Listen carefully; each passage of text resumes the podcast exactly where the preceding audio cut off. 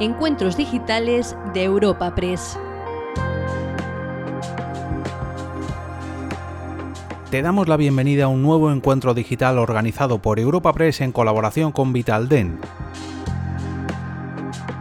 En este evento presentaremos el estudio Pierde el miedo, con el que averiguaremos las razones por las que la población teme visitar al dentista y para ayudarnos en esta tarea contaremos con Javier Martín Ocaña, CEO de Vitalden, Gustavo Camañas, coordinador de odontología general de Vitalden, Mariana Tercero Mora, adjunta especialista en hematología y hemoterapia, Javier Girón de Velasco, CEO de Clínicas Munz, y por último, Aranza Zujunquera, psicóloga clínica.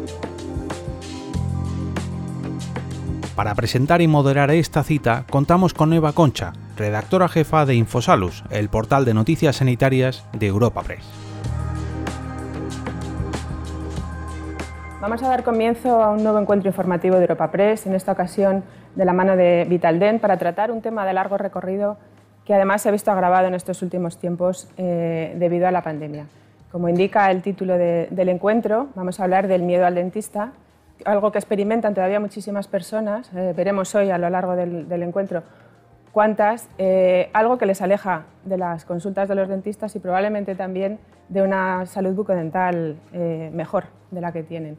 Y es que el miedo al dentista es un clásico, como decía, de largo recorrido, Em, hay incluso chistes y bromas al respecto, pero en realidad no es algo eh, que haya que tener eh, como, como, algo baladí o como algo mm, para tomarse a broma, porque en realidad la salud bucodental es, un, es, una cuestión que no solo afecta, es una cuestión estética o que afecta únicamente a la salud de la, de la cavidad oral, sino que bueno, puede afectar a la salud integral de todo el cuerpo eh, de la persona, con lo cual puede llegar incluso, como veremos más adelante también, a, generar enfermedades muy graves.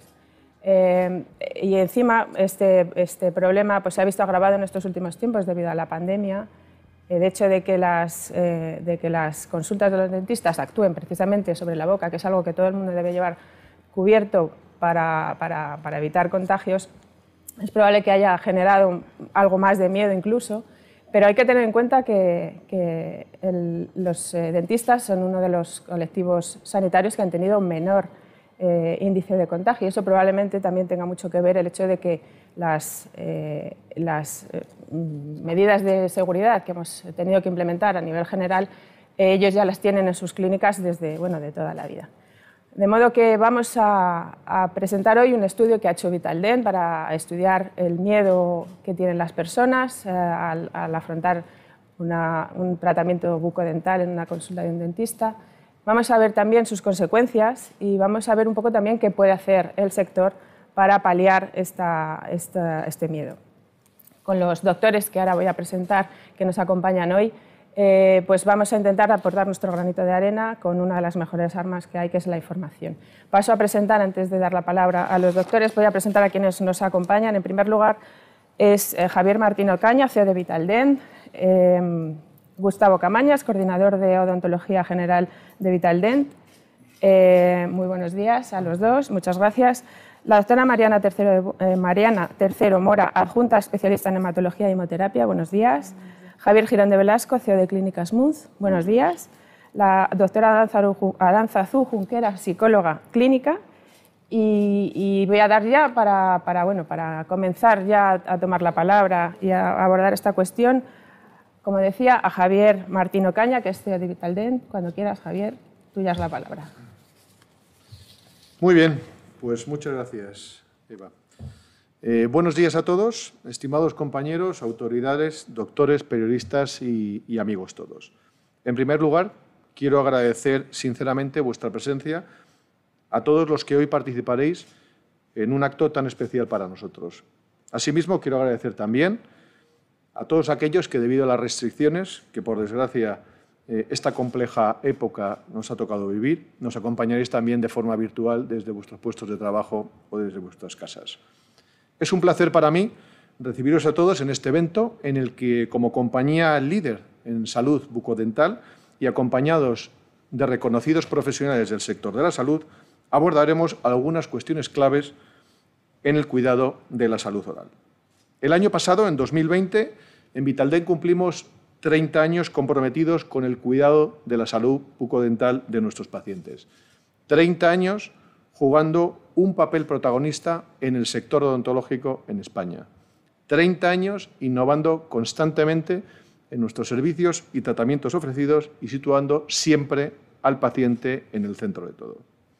Por eso quisimos celebrarlo contribuyendo a que la ciudadanía entendiese la importancia de cuidar la salud oral y perdiese el miedo que, por desgracia, en muchas ocasiones nos genera a la hora de acudir al dentista. Desgraciadamente, la pandemia llegó a nuestras vidas y, como a la mayoría de nosotros, lógicamente trastocó todos nuestros planes y nos hizo replantear tanto nuestras prioridades como nuestra hoja de ruta. Hoy, un año más tarde, desde el comienzo de la emergencia sanitaria, y en un contexto en el que la salud ha demostrado ser más importante que nunca, hemos querido retomar con urgencia y prioridad ese compromiso. Junto a todos los aprendizajes que nos llevamos de esta situación, no debemos olvidar cuán importante es mantener una buena salud bucodental a la hora de gozar de una buena salud general. Por tanto, y por eso, en Vitalden hemos tomado desde el primer momento todas las medidas de seguridad y protección necesarias para proteger tanto a trabajadores y colaboradores como a nuestros pacientes. Por eso, queremos impulsar el conocimiento en torno a la salud bucodental y contribuir a que la población en general supere sus miedos y apueste definitivamente por cuidar su salud oral. Y sin más dilación, cedo la palabra al doctor Gustavo Camañas, coordinador general de odontología del Grupo Vitalden. Muchas gracias. Bueno, pues buenos días a todos. Muchísimas gracias por estar hoy con nosotros, aunque sea a través de, las cámaras. Y la realidad es que vamos a hablar de, bueno, pues de una campaña que se llama Pierde al Miedo. Es muy importante eh, que todos seamos conscientes que realmente el acudir al dentista, en un alto porcentaje, es un problema para la gente. Es decir, sabemos, eh, conocemos y tenemos conocidos que antes de acudir al dentista no duermen por la noche, eh, tienen problemas de pánico y de eso vamos a hablar y sobre todo vamos a hablar de las medidas de cómo podemos hacer para evitar o poder reducir ese miedo de una manera lo más considerable posible. ¿no? Para ello, eh, Vitalden hizo un estudio que es un estudio basado en 3.000, concretamente 3.010 pacientes de edades comprendidas entre los 18 a los 70 años de edad, eh, bueno, pues diferentes estilos eh, sociales en diferentes comunidades autónomas para poder comprender realmente la población qué es lo que piensa y qué realmente tiene miedo eh, cuando acude a una consulta. Y además tenemos que saber que a esta variable del miedo de toda la vida al odontólogo también tenemos el miedo al COVID, es decir, al miedo a podernos contagiar de COVID en nuestras clínicas dentales, es decir, se mete esa ecuación. Los estudios confirmaron, por lo tanto, un dato muy curioso. Y el dato curioso es que el 23% de los españoles no acude al odontólogo tras el confinamiento. Y ojo, porque eso es un dato muy curioso. Claro, lo que quisimos es analizar por qué no acuden, cuál es el motivo por el cual eh, no, no, acudes al dentista, ¿verdad? Entonces, para ello el estudio sacó unos datos muy relevantes. El primero es porque el 52% tiene miedo a la proximidad entre el dentista al paciente. Todos sabemos que nosotros trabajamos en un área muy cercana y entonces ese paciente, ese 23%, piensa en el 52% de los casos que esa proximidad le va a provocar bueno, pues un posible problema de contagio. Igualmente también el 67% desconfía de los protocolos preventivos, es decir, de los protocolos de esterilización y desinfección que cualquier clínica dental puede tener, que ya aviso que cualquier clínica dental eh, siempre ha estado y seguirá y estará eh, totalmente protegida, eh, porque estamos los dentistas tremendamente acostumbrados a podernos proteger de virus y de bacterias, no ahora, sino desde hace muchísimos años. ¿vale? Pero, por lo tanto, ese 67, ese 57% tiene miedo a esas medidas. Pero, ¿cuándo notan ese miedo? Es decir, ¿en qué escenario notan ese miedo? El primero, muy poco, es en la recepción. Es decir, el paciente cuando entra a la recepción, tan solo el 6% eh, siente ese miedo a posiblemente ser contagiado. Pero sí que el 31%, lo estáis viendo en la pantalla, es llamativo que ya el paciente en la sala de espera ya empieza a estar un poco nervioso porque empieza a asociar que hay muchos pacientes. Eh, bueno, pues el 31% siente esa, esa particularidad. Y sobre todo, el 63% de los encuestados siente miedo en el sillón dental a contagiarse. Ese es el miedo principal, es decir, tanto por un lado en la proximidad como en el gabinete odontológico. Pero fijaros, este dato eh, se neutraliza cuando realmente el paciente acude, perdonad que os voy a pasar al anterior, al dentista. El 18% de los españoles que han acudido al dentista tras el confinamiento dan unos datos muy revelantes. El primero tiene miedo porque cree en el 23% que existe una falta de EPIs y la realidad es que no es así. Cualquier eh, clínica odontológica y particularmente evidentemente las nuestras tienen eh, al personal sanitario con todas las medidas EPIs para garantizar esa protección, pero el paciente aún sigue teniendo ese miedo. Igualmente, bajamos, fijaros, bajamos de un 52% a un 48% la proximidad del doctor al paciente. Es decir, hemos bajado eh, de un 46, perdón, a un 52, hemos bajado 6 puntos el paciente ya se siente más confortable porque sí que está viendo, evidentemente, que tenemos medidas de prevención eh, bueno, pues en esa cercanía que podemos tener. Y el 59% desconfía todavía de los protocolos bueno, pues de seguridad que podemos tener en lo que se refiere a los mecanismos de protección, eh, bueno, pues de esterilización y desinfección. Digamos, ese dato, que es el 59%, eh, es similar al del 23% de los pacientes que no acudieron por el tema en el confinamiento. ¿Cuándo? Pues en comparación, como bien veis en la pantalla, al anterior dato, en la recepción han aumentado en un 18% el miedo, es decir, antes estábamos en un 6% y ahora estamos en un 18%. En la sala de espera seguimos aumentando? Bueno, evidentemente, ¿por qué? Porque lo vive el paciente. El paciente, cuando estaban confinados, eh, tenían miedo a la sala de espera y se lo imaginaban, pero realmente cuando el paciente acude a clínica, aunque todas las clínicas garantizan un aforo limitado, eso es así, pero aún así el paciente, bueno, pues tiene ese miedo, el 36%, y reducimos el miedo en el gabinete del dentista. Estamos hablando de una reducción casi de 7%, de hecho del 7%, es decir, a un 46%. Por lo tanto, son datos muy reveladores para que entendamos un poco cómo está la situación actual, eh, bueno, cómo nos ven los pacientes en las clínicas dentales. Pero más allá del COVID-19, eh, tenemos el famoso miedo al dentista. Lo que estábamos hablando al inicio, es decir, el miedo de cuando tengo que ir al dentista, Dios mío, Dios mío, Dios mío, que no voy a dormir en toda la noche. Pues al final, eh, dentro de esa encuesta, vimos que el 20% de esos 3.010 personas encuestadas, el 20% sí que reconoce tener odontofobia.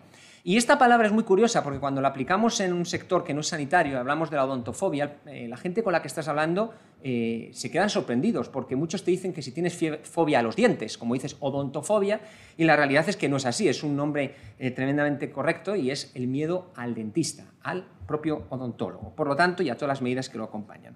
Pero ¿a qué miedo tenemos sobre todo? ¿Cuál es el miedo y cuál es la causa que preocupa al paciente? Pues fijaros, la primera causa es el dolor. En el 87% los pacientes tienen miedo a ese posible dolor.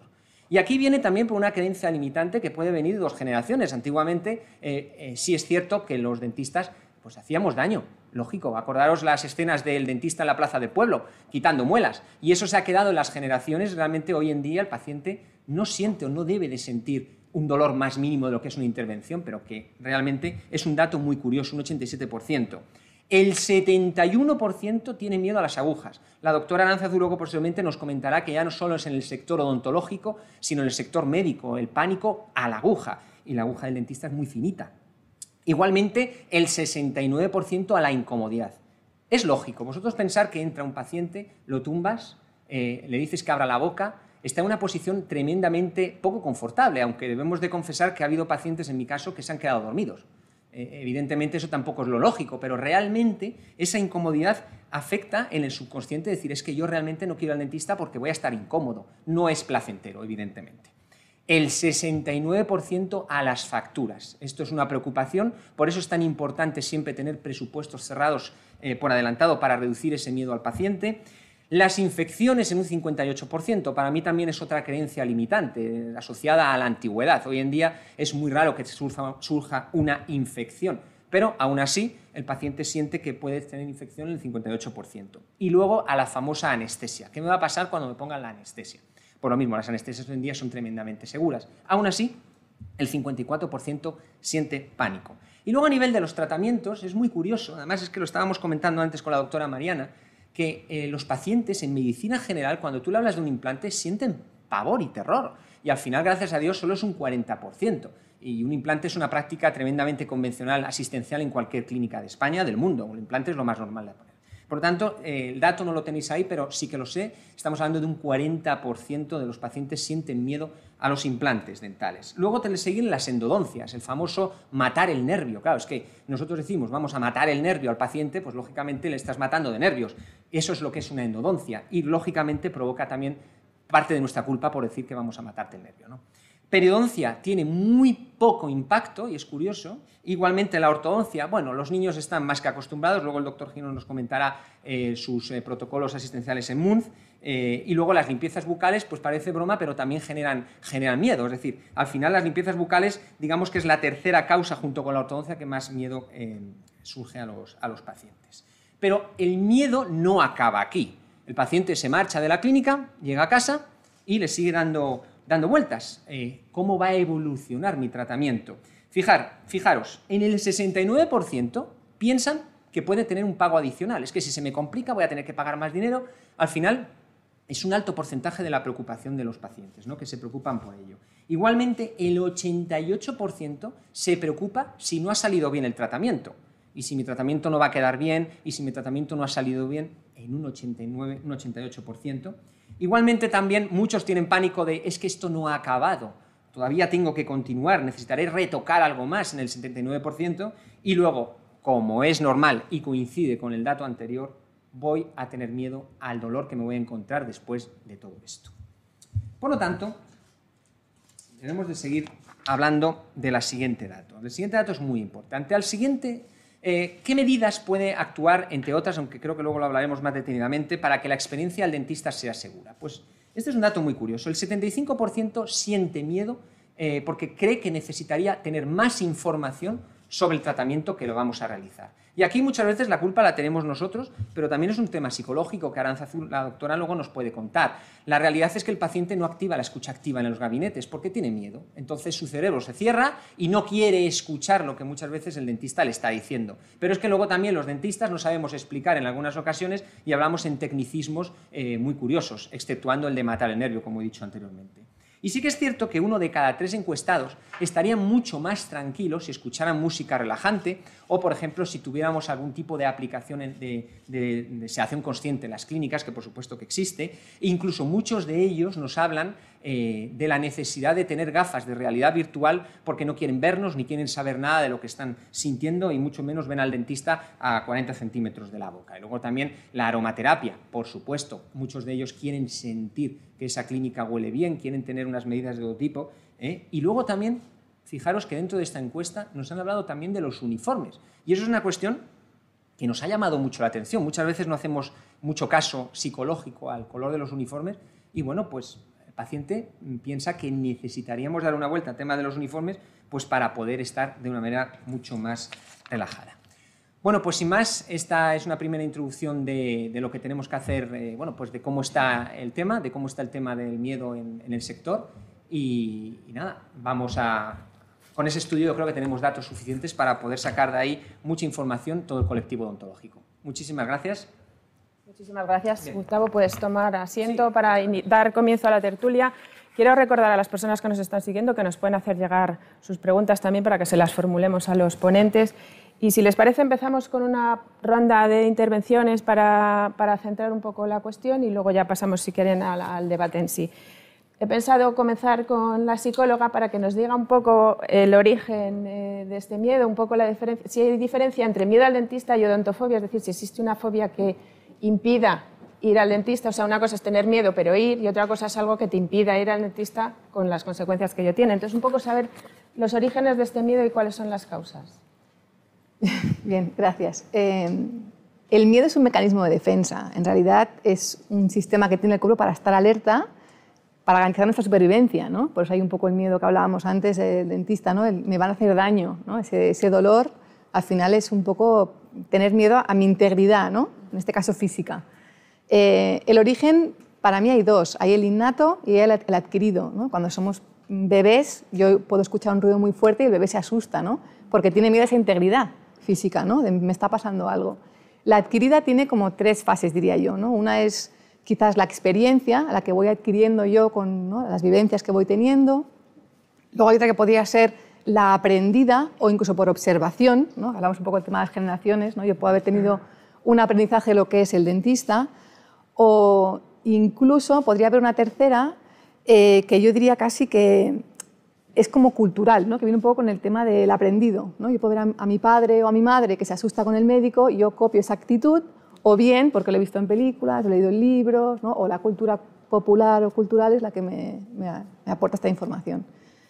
Eh, para mí la diferencia entre miedo y fobia es que el miedo normalmente es gestionable y una fobia no. Es muy incapacitante, de hecho está mm, tipificada una fobia dentro de estos tonos de ansiedad, entonces ya eh, requiere casi que de un acompañamiento profesional para poderlo gestionar, porque solo es muy difícil. ¿no?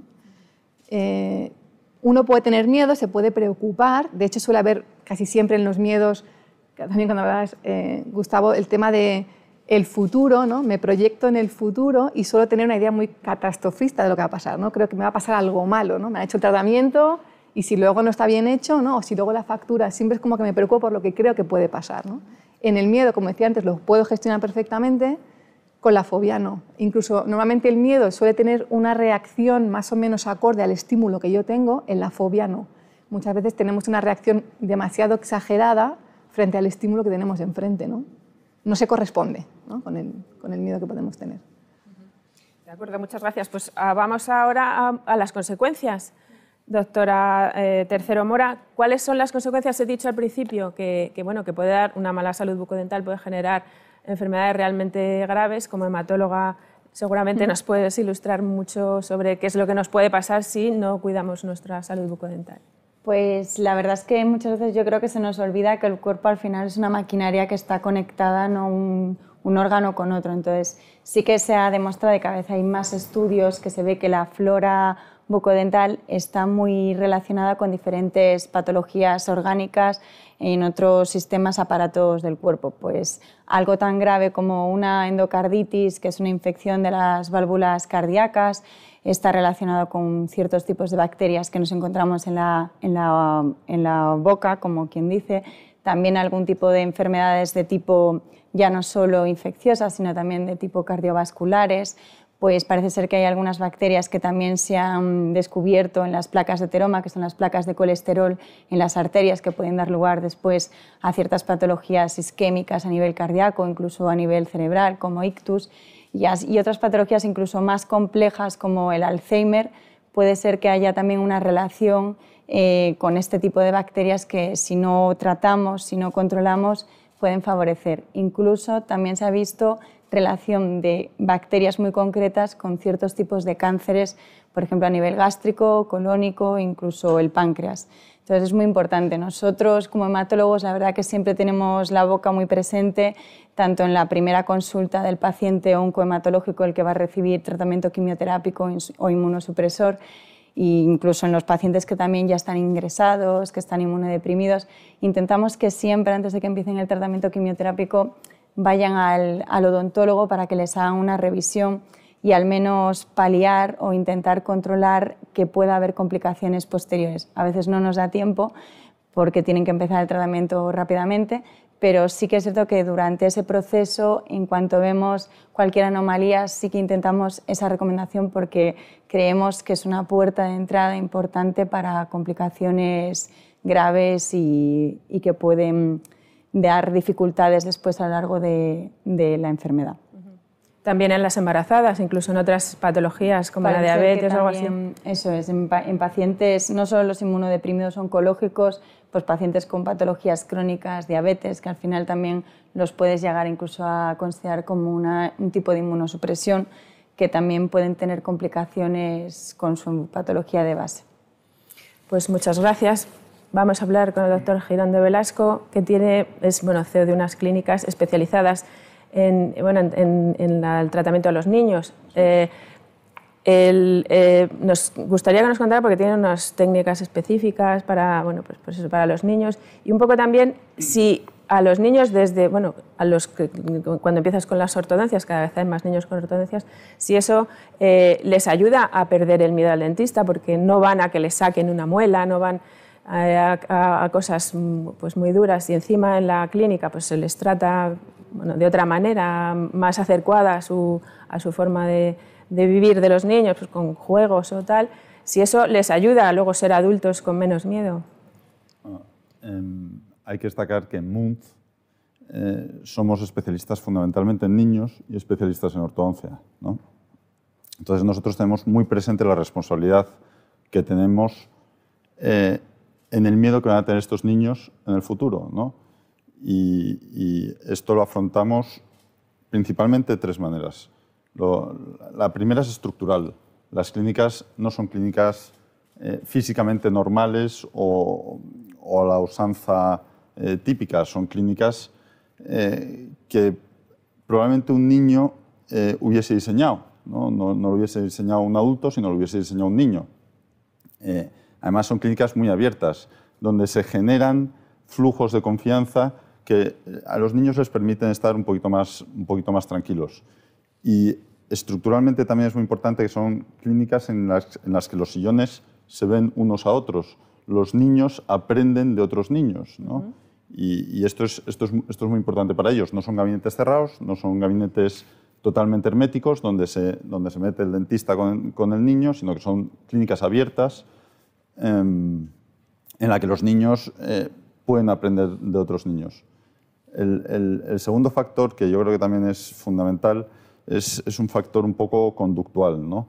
Y conductual me refiero a que, a que son, eh, creamos lo que llamamos un entorno mágico. ¿no? Y un entorno mágico eh, significa que el niño de alguna forma viene a jugar a, a, a, estas, estas, clínicas. Eh, esa parte lúdica eh, confunde un poquito al ansia y al miedo, ¿no? y, y, y, a ellos les permite estar un poquito más tranquilos en, en, la clínica. Es decir, es un niño que entra, que ve un entorno eh, que hubiese diseñado él, que se siente reconocido en ese entorno y que además pues, hay un aspecto lúdico y un aspecto educacional pues, eh, que, que le encaja, que le encaja mucho. Y, y, y no, no, quiero dejar pasar la oportunidad para decir que el tercer aspecto y fundamental es, es la calidad. ¿no? Eh, la calidad en los tratamientos, en todos los tratamientos, eh, en el diagnóstico, en la planificación y en todas las edades, pero en niños de una forma muy acusada, es fundamental. Repetir eh, un acto varias veces abre la puerta a la ansiedad y abre la puerta al miedo, a la ansiedad colectiva familiar, eh, se, se, se, abre la puerta a un entorno que, que eso eh, precipita otras situaciones más adelante. ¿no? Cuanto menos, eh, cuanto más acertado sea el diagnóstico y la planificación desde el principio, eh, mejor y más importante para los niños. Efectivamente, la ortodoncia y nosotros somos especialistas en ortodoncia, es, es, es un entorno sin sangre, es un entorno sin agujas, es, es un primer entorno eh, relativamente cómodo para, para, para, un niño dentro de lo que, dentro de lo que es eh, que su primer acto dental eh, no sea una extracción. una extracción, no sea algo quirúrgico, no sea, sino que sean tratamientos, o sea, que sea progresivo su vida en el, en el dentista. ¿no?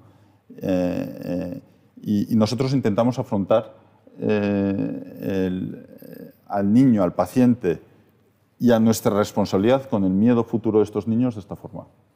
De hecho, la ortodoncia también les acerca un poco a, a, la salud bucodental o a la higiene, ¿no? Les obliga a tener una higiene que a lo mejor de otra manera tampoco... No, sin duda ortodoncia, salud bucodental, sin duda eh, en, en, ortodoncia se sientan en, en un sillón dental, eh, sin duda eh, van, eh, eh, se, se, meten en el mundo del dentista de una forma a lo mejor un poquito más amable que de otras, que de otras formas. De acuerdo, muchas gracias.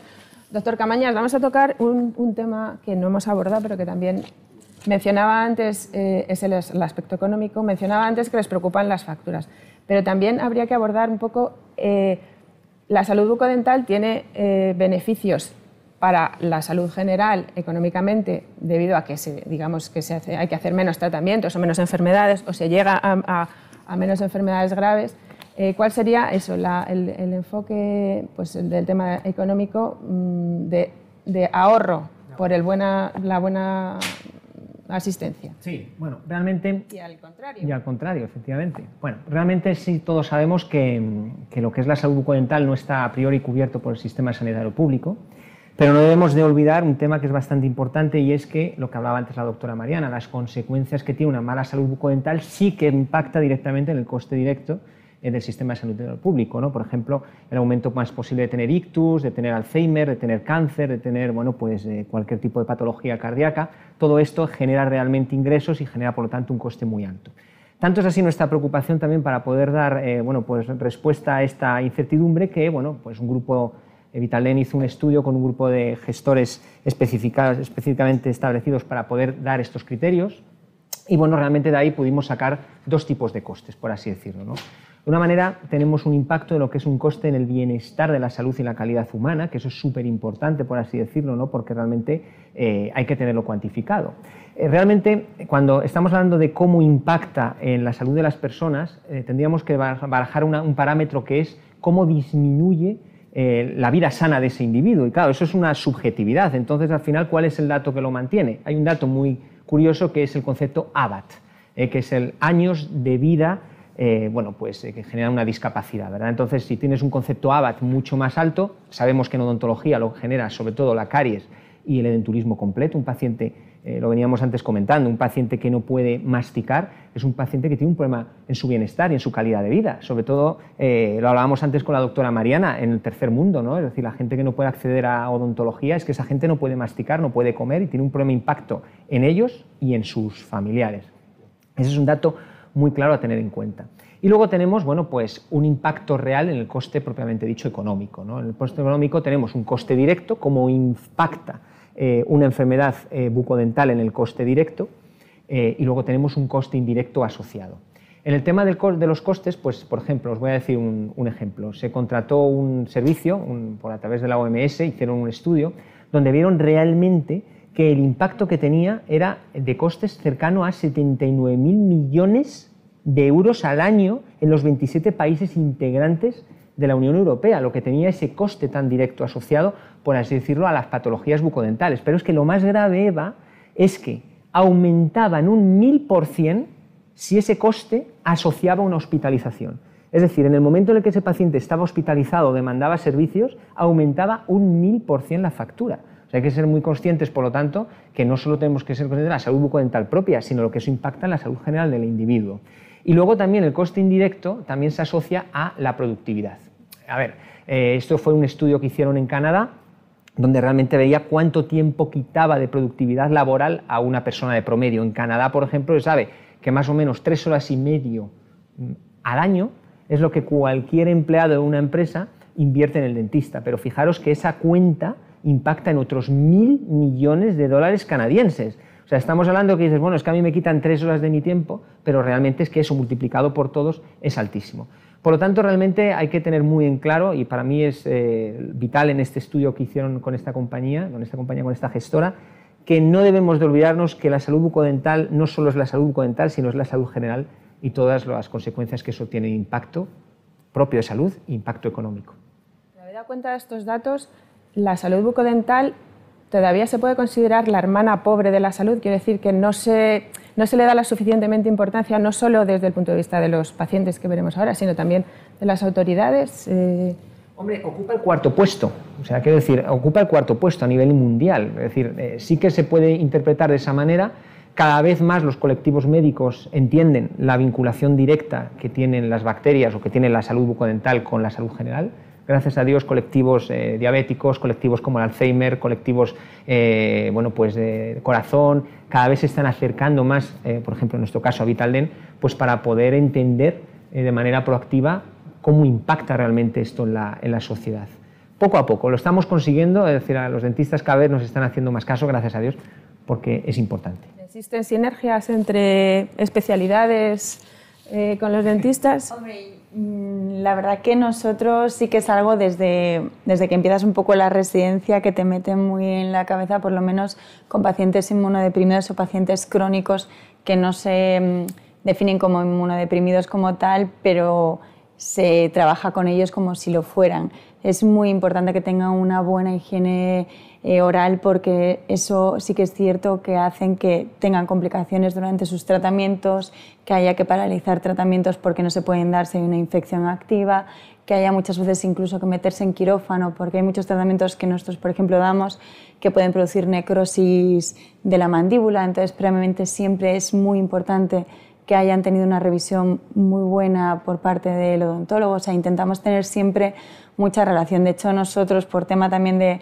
coagulación, muchas veces incluso hablamos con clínicas odontológicas porque el paciente también se queda más tranquilo e intentamos tener comunicación diaria para ver qué tratamientos pueden ponerse mientras tienen tratamientos odontológicos. Creo que sí que es muy importante y que no nos olvidemos que no son los hermanos pobres, que son los compañeros también del mismo sector, como quien dice.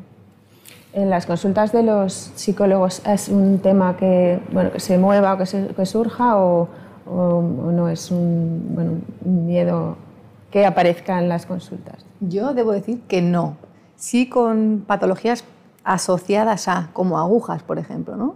o al médico en general, pero así como odontofobia propiamente dicho, yo personalmente no me he encontrado demasiados casos al respecto. Comentabais antes que el 75% creo que de los pacientes decían que no tienen suficiente información.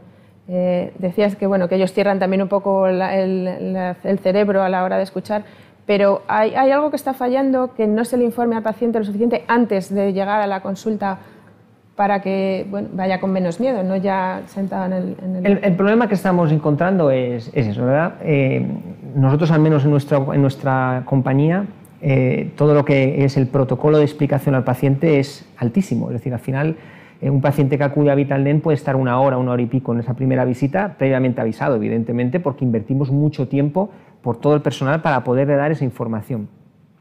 Eh, presupuestos cerrados, con lo cual es muy importante también para ganar seguridad. O sea, al final, yo nosotros lo que hemos estado viendo un poco analizando ese estudio e intentando digerirlo, es que hay un problema de comunicación. El, paciente acude y no quiere escuchar muchas ocasiones lo que dice el dentista. De hecho, te dicen, es muy curioso porque te dicen, el paciente en gabinete siempre te dice todo sí y luego sale del gabinete y, pues hombre, pues, pues no, no, se acuerda o, realmente pues por los nervios pues al final te entra en el colapso en ese sentido. Pero nuestra parte es lo que comentábamos antes, Eva, al final sí que es cierto que en, algún momento el dentista eh, puede hablar de tecnicismos y lógicamente pues no existe a lo mejor una comunicación efectiva. Pero realmente información se le da ¿eh? y toda la información, todos los pasos, pero en las encuestas está. Entonces realmente es, un, es una autocrítica que tenemos que también estudiar. ¿Si han pensado en alguna, sí, sí, por supuesto. darle una vuelta? Por supuesto. Nosotros siempre, a raíz de esta encuesta, de este estudio que es para nosotros muy importante, hemos generado unos protocolos internos, unas reuniones internas, hemos estado hablando con eh, bueno, grupos de psicología, hemos estado hablando, bueno, pues grupos privados nuestros para poder implantar medidas correctivas pues para hacer que el paciente poco a poco acuda. El miedo no se lo vamos a quitar al principio, Eva. O sea, al final es que sería una heroicidad por nuestra parte decir, quita tranquilo que aquí se te va el miedo. Eso sería una locura, sino que nos corrija Lanzas. El miedo no se le puede decir eso al paciente, pero sí que al paciente se le, se le dice, confía, poco a, a, poco, a poco vamos a ir reduciéndote ese miedo y vas a adquirir luego una confianza. Y luego todos sabemos que son los pacientes que más nos gustan, porque al final es un paciente referido. El paciente que es tratado de una manera extraordinaria y que se le reduce ese miedo es un paciente que te va a traer muchos más pacientes. ¿no? Entonces, para nosotros son pacientes muy importantes, todos lo son, pero el paciente con miedo es un reto y sabemos darlo, darle la vuelta.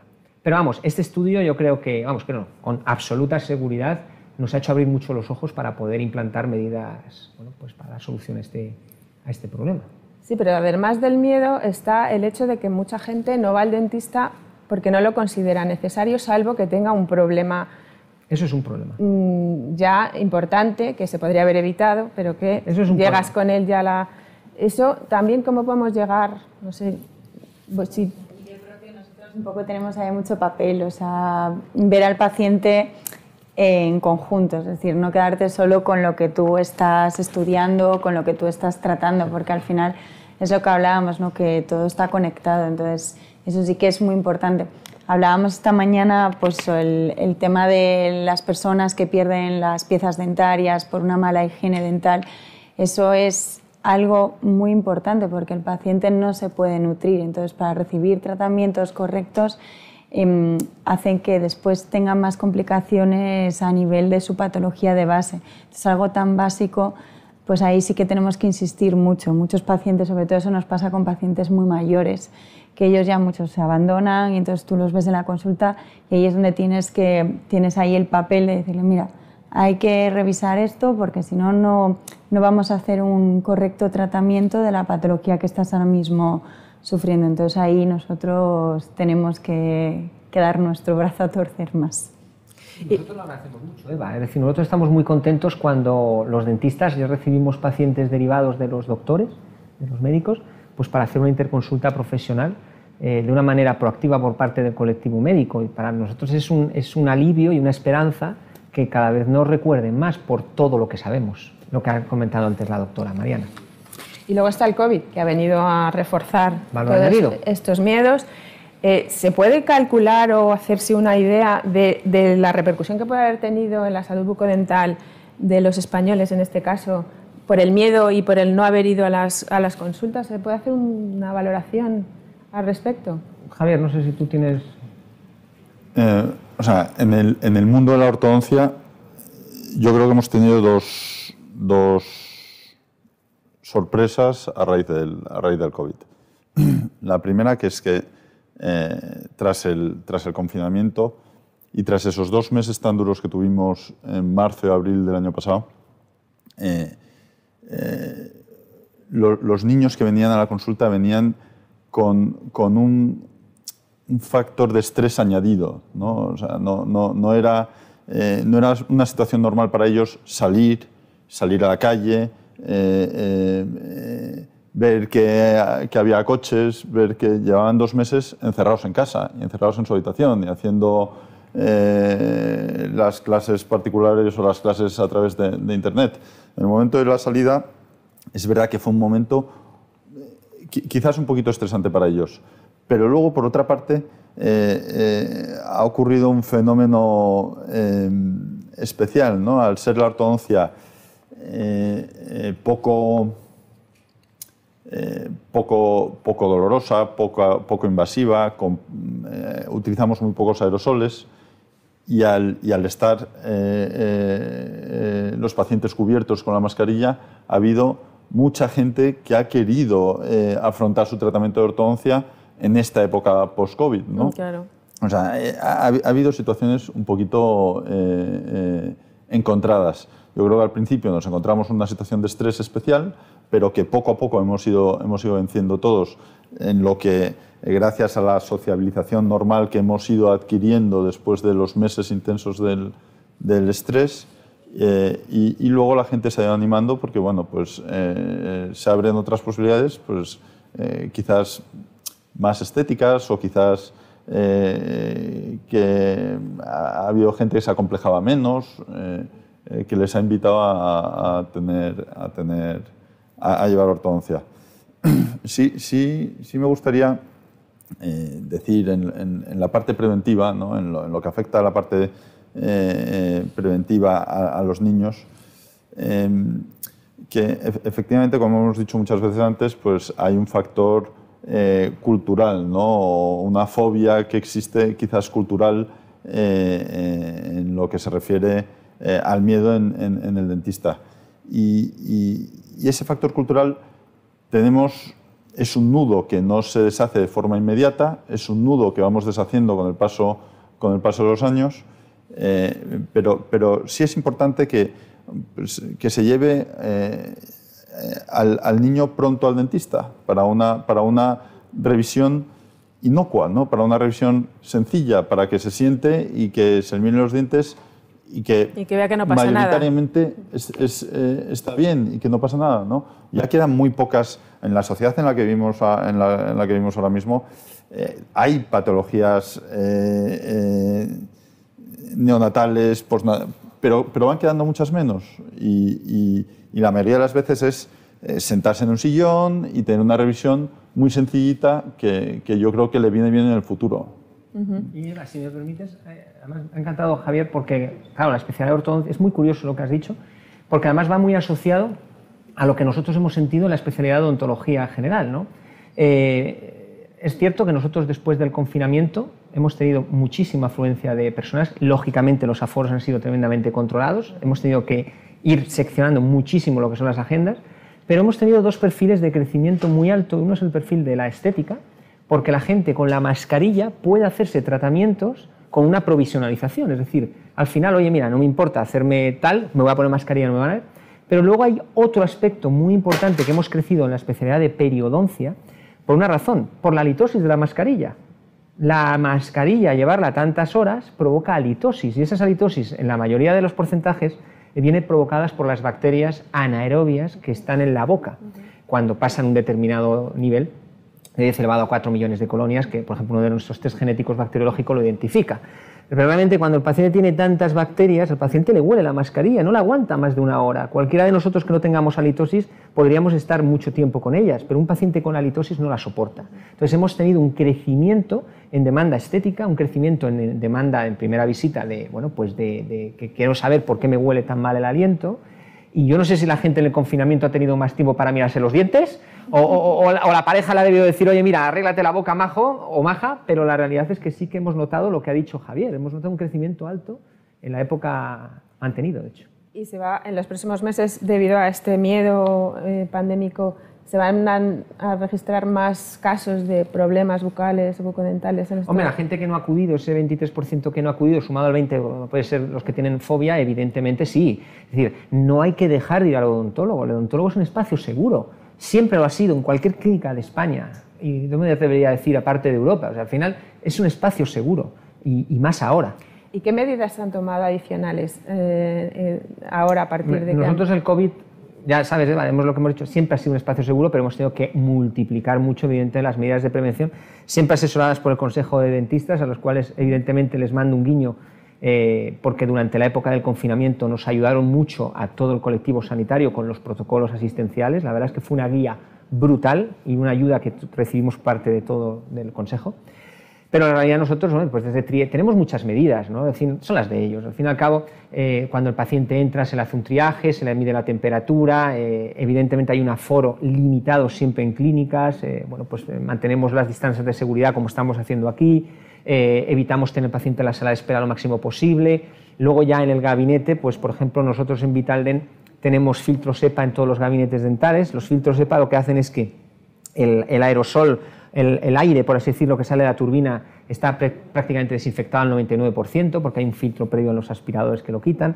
Eh, tenemos plastificado todo el gabinete. Estamos a la misma altura, por así decirlo, que una plastificación, unas medidas de prevención de cuando se hacía o cuando se hace cirugía oral. O sea, las medidas que hacíamos en cirugía ahora las aplicamos en todos los pacientes. Eh, protocolos muy, muy, muy estrictos. EPIs, evidentemente, parecemos...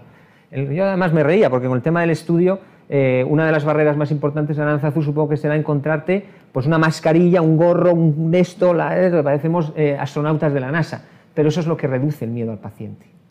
Entonces, por supuesto que sí, que se hacen unas medidas preventivas y por eso ves que reduce mucho el impacto. De hecho, mencionaba yo al principio, creo que es cierto el, dato, son uno de los colectivos con menos incidencia de, contagios. Realmente hay un dato muy sorprendente, y me vais a permitir decirlo porque es muy, para nosotros es muy orgulloso decirlo. Las clínicas que tuvimos de guardia durante la época del confinamiento no hubo ni un solo contagio del personal, pero ni un solo.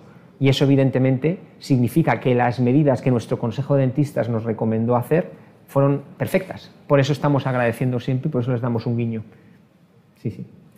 Pues por abordar un poco las otras cuestiones que, mencionabas del miedo en, la consulta, eh, hablabas del olor, de, bueno, del sonido. ¿Qué se puede hacer? Eh, ¿Qué tenéis previsto? ¿Qué, qué, cuestiones se pueden abordar para mejorar esas circunstancias que dan tanto miedo al paciente ya desde la sala de espera? El sonido. Luego nos comentas, si quieres, el doctor Girón de Velasco sobre cómo, qué es lo que hacen con los niños, qué se puede hacer también con los adultos. Yo, creo que aquí hay una mezcla entre todos los, entre todos los ponentes, podríamos ah, eh, colocarlo, porque realmente psicológicamente, Aranzazu, ¿tú cómo lo, cómo lo ves? ¿Qué podríamos hacer? Nosotros tenemos medidas de protocolos, pero realmente pues, estamos asesorados por, por, por bueno, pues, el ámbito psicológico.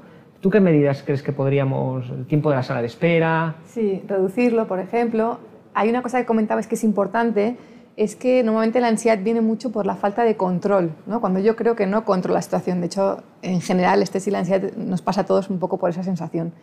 Cuando no hay información o yo ya estoy colapsado y no recibo más, es un poco esa sensación de es que yo no estoy controlando todo el proceso, ¿no? Entonces es importante que la persona, aparte que se le pueda gestionar al paciente el proceso de miedo en todas sus variantes y que se pueda tenga esa libertad para expresar lo que necesita, lo que hablamos, ¿no? un poco el miedo a la turbina, el miedo al olor a anestesia. Si todo esto lo podemos ir neutralizando, la persona ya siente que está decidiendo algo, porque al final el tema está en una camilla, yo estoy indefensa, me han abierto la boca, no puedo hacer nada, a ver qué me van a hacer aquí, ¿no? Si él siente, o ella siente que tiene un poco de control de voz a la hora de decir las cosas, eso ya reduce mucho la ansiedad. La mejor manera de superar un miedo es enfrentándose a él, ¿no? Entonces, si hablamos un poco de exposiciones, ¿no? de llevar al niño cuando es pequeño en pequeñas cosas, pues en revisiones o igual un diagnóstico primero. Pues para mí un poco la pauta sería esa, ¿no? empezar primero a pedir cita a lo mejor físicamente para conocer el entorno, hacerlo familiar para cuando vaya ya no sea nuevo, reducir el tiempo de espera para no dejar que la parte cognitiva no estemos dándole no dejándole como libertad para que monte un castillo y cuando entremos ya no haya, no haya castillo. de hecho, fíjate, Aranzazu, que el estudio también determina que hay un dato muy curioso y es que el 85% de los pacientes que están sentados tienen miedo al ruido de la turbina, o al ruido de los aspiradores. Ellos hacen su imagen mental y es que es normal, por eso tú ves a los pacientes que no se mueve nadie, porque realmente están escuchando ese ruido y ese tal. Para mí una de las cosas más importantes siempre es preguntar al paciente si tiene miedo.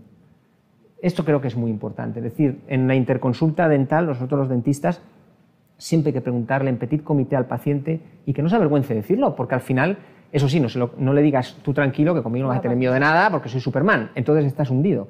O sea, la realidad es que hay que empatizar, ¿verdad? hay que ponerse. Nosotros tenemos técnicas de iatrosedación psicológica, es decir, hacemos protocolos, como el otro día hablábamos con el doctor Javier, eh, bueno, pues quizás el primer acto clínico sea un acto mucho más tranquilizador, mucho más que vaya cogiendo confianza al paciente. Luego en el medio es en el que hacemos un acto un poquito más, estamos revelando los secretos de la odontología. ¿eh? Y luego al final pues eh, hacemos que el refuerzo sea bueno, pues una experiencia mucho más agradable. Javier, el otro día comentabas que a mí me gustó muchísimo el concepto que tenéis de, clínica abierta, ¿no? Porque al final, ¿te acuerdas que lo pregunté? Yo te pregunté, ¿y no tiene el, niño más mm. miedo? Mm. Y no sé si a lo mejor... Eh, nosotros tenemos dos, dos factores, que, que, somos especializados en ortodoncia, es decir, que son clínicas súper especializadas, ¿no? Y, estamos muy centrados en niños, ¿no? Esto significa que ya sin querer en la sala de espera no convive eh, la patología de un niño con la patología de, un adulto. No hay, no hay alguien quejándose un flemón al lado de un niño que tiene un diente. Y esto ya elimina eh, eh, parte de, la sensación de ansiedad. ¿no? Pero, pero tenemos otras características, que es que nosotros tenemos que, que convivir con el, con el miedo del niño y, y el, y el miedo del, de, de, los padres, ¿no? que, que, tienen a su hijo sentado y pues eh, no saben si sufre o no sufre. ¿no? Eh, una de las cosas que hacemos es, es eh, apostamos abiertamente por, por, por, esa sensación de confianza. ¿no? Las clínicas son totalmente abiertas, el, el padre puede estar en el sitio que quiera de la consulta, eh, y esa sensación de control sobre la situación le hace relajarse al niño y al padre para que cada uno eh, se, vaya reposicionando al final donde suele estar cada uno. ¿no? El que espera suele estar en la sala de espera y el que está siendo atendido suele estar en el, en el gabinete dental. Pero, pero eh, les hacemos partícipes de esa, de esa decisión ¿no? y, es, hay poquísimas puertas en, en, nuestras, en nuestras consultas y, y, desde luego no son puertas eh, eh, en los gabinetes y no son puertas eh, y no está cerrado la posibilidad de que, como bien decía Seba, que un niño vea a otro niño y que vea que el otro niño es, está divertido en el sillón de al lado. Luego se reduce su, su su sensación de, presión que si imaginamos en un gabinete cerrado eh, eh, típico, normal, eh, de, adultos, que los adultos exigen más privacidad, que la privacidad no es un término imperativo en los niños, ¿no? Pues, pues, a lo mejor en esa privacidad el niño sí se sentiría más, más, más agobiado. Nosotros, Eva, eso lo que, lo que hacemos para contrarrestar es con la innovación tecnológica. O sea, al final nuestras clínicas, como la mayoría, son clínicas cerradas, los gabinetes, entonces nosotros evidentemente trabajamos con mucha tecnología. Pues estamos estudiando la incorporación de las gafas, estamos incorporando... O sea, al final de esos protocolos y que el dentista actual no es lo que había antes, es decir, al final sí que es cierto que la aparatología es muy similar, el, el sillón, pero, pero tenemos eh, las turbinas prácticamente nos suena, el famoso torno, o sea, hay unas innovaciones tecnológicas que hacen que el paciente no te pueda decir, bueno, te mentiría si no se duermen, eh, no es lo normal. Hubiera salido en el protocolo, no es lo normal. Pero algunos se duermen roncando a, ronco, vamos, pero, pero, pero, pero de los bien. Pero al final de lo que se trata es de dar esa tranquilidad al paciente y dar esa tecnología al alcance de todos, ¿no? Y eso reduce un poquito, bastante, por así decirlo. En el caso de los niños, con esa magia que hablabas antes, ¿les, les aportáis algo tipo gafas o, no sé, Eh, este, la eh, Play? hay- o... Sí, eh, o sea, el, mundo mágico es, un mundo diseñado para, para ellos, ¿no? Ellos tienen desde... desde hay, hay una zona que para nosotros es muy característica, que es el Moon World, ¿no? que, es, que es, es, es un mundo en el que eh, pues pueden tener cocinitas donde se preparan eh, comida, pueden tener un coche eh, con una play donde conducen el coche eh, o, pueden, eh, o pueden tener una pizarra donde se hacen los eh, ejercicios de matemáticas del día siguiente. ¿no? Efectivamente, en gabinete también hay el, uso de, el uso de gafas. En, en nuestro caso, o sea, me parece fantástico lo de la gafa virtual y tendremos que evolucionar hacia, hacia esa implementación. Ahora lo que tenemos son eh, gafas donde pasamos eh, la película que a elegir entre 1.200 películas o algo así, eh, pues que el niño quiere, o hay televisiones colgadas pues que también ayudan a distraerles. Esto no significa que no haya eh, niños que tengan auténtica fobia. ¿no? Entonces, eso, eso, eso ya es distinto y eso muchas veces requiere tratamientos de, de sedación en, en clínica. ¿no? No todo es eh, eh, conductual, aunque es la mayoría, pero hay veces que hay que recurrir a tratamientos de, de sedación. Eso también se hace con la sedación consciente en los adultos también, ¿no? Claro, la sedación consciente lo que permite es, eh, bueno, pues, eh, estando conscientemente pues, en una situación como en algunos pacientes eh, dicen eh, es que no me tenía que haber tomado esa copa de más, ¿no? Es una sensación en plan como un poco de, de- bueno, tampoco es como en los vídeos que salen en Estados Unidos con el oxímetro, eso que sale todo el mundo riéndose, pero es una situación agradable, ¿no? Y luego yo creo que con todos estos colectores, todo también lo más importante es tener esos protocolos de atoseación claros. Es decir, tú no puedes tener un paciente identificado como un paciente odontofóbico solo en un gabinete dental, porque es que entonces lo estás matando, pero lo estás matando de ansiedad.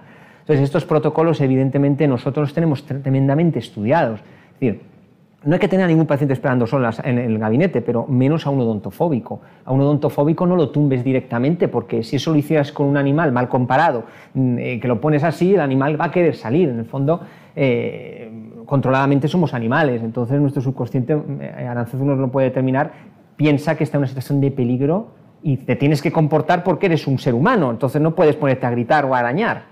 Pero eso te genera Algunos nos muerden. Sí, claro, hay una pérdida de control, ¿no? Hay una pérdida de control. Mordiscos los dentistas nos hemos llevado. Entonces, no sé si voluntario o involuntariamente, pero finalmente hay que saber controlar a ese, a ese, ese paciente odontofóbico. No le tengas esperando en la sala de espera porque se va a poner nervioso. Eh, son una serie de protocolos que están totalmente estudiados y que, por supuesto, vamos a reforzar. Hablándolo con la doctora Mariana antes en el hospital, no sé si os pasa también a vosotros, es que al final es el paciente Sí, hombre, tienes ahí muy mm, identificados los pacientes que lo pasan peor, entonces Claro. intentas que estén menos esperando, estás más tiempo con ellos en la consulta. Sobre todo es lo que hablaba yo con Aranzazu, que al final es un poco una negociación, ¿no? Negocias con ellos el tratamiento que realmente es el tratamiento que tú quieres poner, pero al final es como que ellos lo han decidido. Un poco les intentas ayudar a tomar decisiones ya que sean los que tengan el control de la situación y se vean sobre todo amparados por el, por el médico. Sobre todo hablar con ellos. Yo creo que lo más importante es la empatía y la comunicación. Lo más, más importante. Y darles la importancia que tienen. ¿no? Que todo el mundo tiene sus problemas, unos mejores, otros peores, pero para esa persona su problema es el importante, ¿no? Entonces, todo el mundo necesita su tiempo, su, que es el preciado. pues bueno. Bien, nos estamos acercando ya al final. Quería preguntarles si con, con el COVID hemos aprendido algo que nos ayude a mejorar la atención y acercarnos un poco más al paciente que tenga menos miedo. No sé si... Mm, yo creo fíjate que yo me quedaría con la frase que ha dicho la doctora Mariana, que hay que escuchar a la gente. Es decir, la gente tiene miedo al COVID, eh, pero ya está, es decir, el COVID lo tenemos, eh, tenemos todos los protocolos asistenciales, todos los protocolos preventivos, pero sobre todo preguntar ese miedo, si es miedo al COVID, evidentemente en las clínicas reducirlo con todas las medidas de prevención que tenemos, pero ya está, es decir, hay que tratar de saber realmente si tiene miedo al odontólogo en general y sobre todo empatizando, escuchando y ponernos en el lugar del otro que a veces no es fácil, pero es nuestro, nuestro trabajo, nuestra obligación. Sí, la verdad que bueno, con el COVID pues lo que yo creo que hemos, lo que más hemos perdido es la barrera de la comunicación eh, corporal, que eso pues con el tema de los EPIs es lo que peor yo creo que hemos llevado todos. Pero ahora que eso un poco se ha establecido, que la gente está un poco más acostumbrada, sobre todo es eso, el tiempo que es oro para cada paciente y escucharlos y ser empáticos, lo más importante. Yo en la parte psicológica añadiría que hoy en día, precisamente por esta normalización de no vernos cara a cara, tenemos tecnología, al menos en psicología, para seguir trabajando. Incluso existe realidad virtual para trabajar las fobias y se puede hacer también a distancia. O sea, podemos trabajar desde casa primero cualquier miedo, incluido el del COVID, y cuando ya tenemos las herramientas necesarias podemos empezar a salir y hacer ese primer contacto con, con lo que nos asusta. ¿no? Estupendo. Pues muchas gracias. Eh, no quería terminar sin preguntarle al doctor Camañas que nos diga un poco dentro de la campaña Pierde el Miedo que comenzó Vital del año, eh, Vital del año pasado, cuáles son los objetivos que tienes y que van a implementar para, bueno, para intentar paliar este miedo de los Pues sacar el mensaje que tranquilidad, no puedo decir quítate el miedo porque estaríamos atentando a lo que he dicho anteriormente, pero sobre todo un mensaje de tremenda tranquilidad. Es decir, al final nosotros estamos, como hemos dicho anteriormente, tremendamente preparados a nivel preventivo, eh, tremendamente preparados a nivel psicológico también para poder bueno, pues, eh, entender a ese paciente que tiene miedo y que por favor no despistemos la salud bucodental. El problema en la boca sigue, ¿eh? es decir, el COVID existe, pero la boca también. Entonces, al final, si sabemos todas las em, patologías asociadas a un problema de una enfermedad bucodental, pues la prevención es la mejor arma. Dicen que el mejor tratamiento es aquel que no se tiene que hacer. Por lo tanto, realmente yo, eh, vamos, digo a los pacientes y a todos los que nos estén escuchando que, no dejen de acudir a las, a las clínicas odontológicas y que no dejen pasar eh, su salud bucodental por todo esto que hemos estado comentando. Pues hasta aquí hemos llegado hoy. Muchísimas, gracias, a, todos. De verdad que ha sido, yo creo que hemos intentado aportar nuestro granito de arena. Espero que hayamos conseguido quitar un poco más el miedo a, todos los que nos están escuchando. Muchas gracias a, todos por, por, vuestra participación. Gracias a los que nos han estado siguiendo. Gracias a Vitalden por este encuentro. Y nos despedimos ya hasta el siguiente encuentro. Muchísimas gracias a todos y muy buen día. Despedimos esta edición de los encuentros digitales de Europa Press invitando a todos nuestros oyentes a descubrir el resto de episodios de este podcast, así como los del resto de programas de nuestra red a través de europapress.es barra podcast. Recuerda que todos ellos están disponibles en las principales plataformas de podcasting.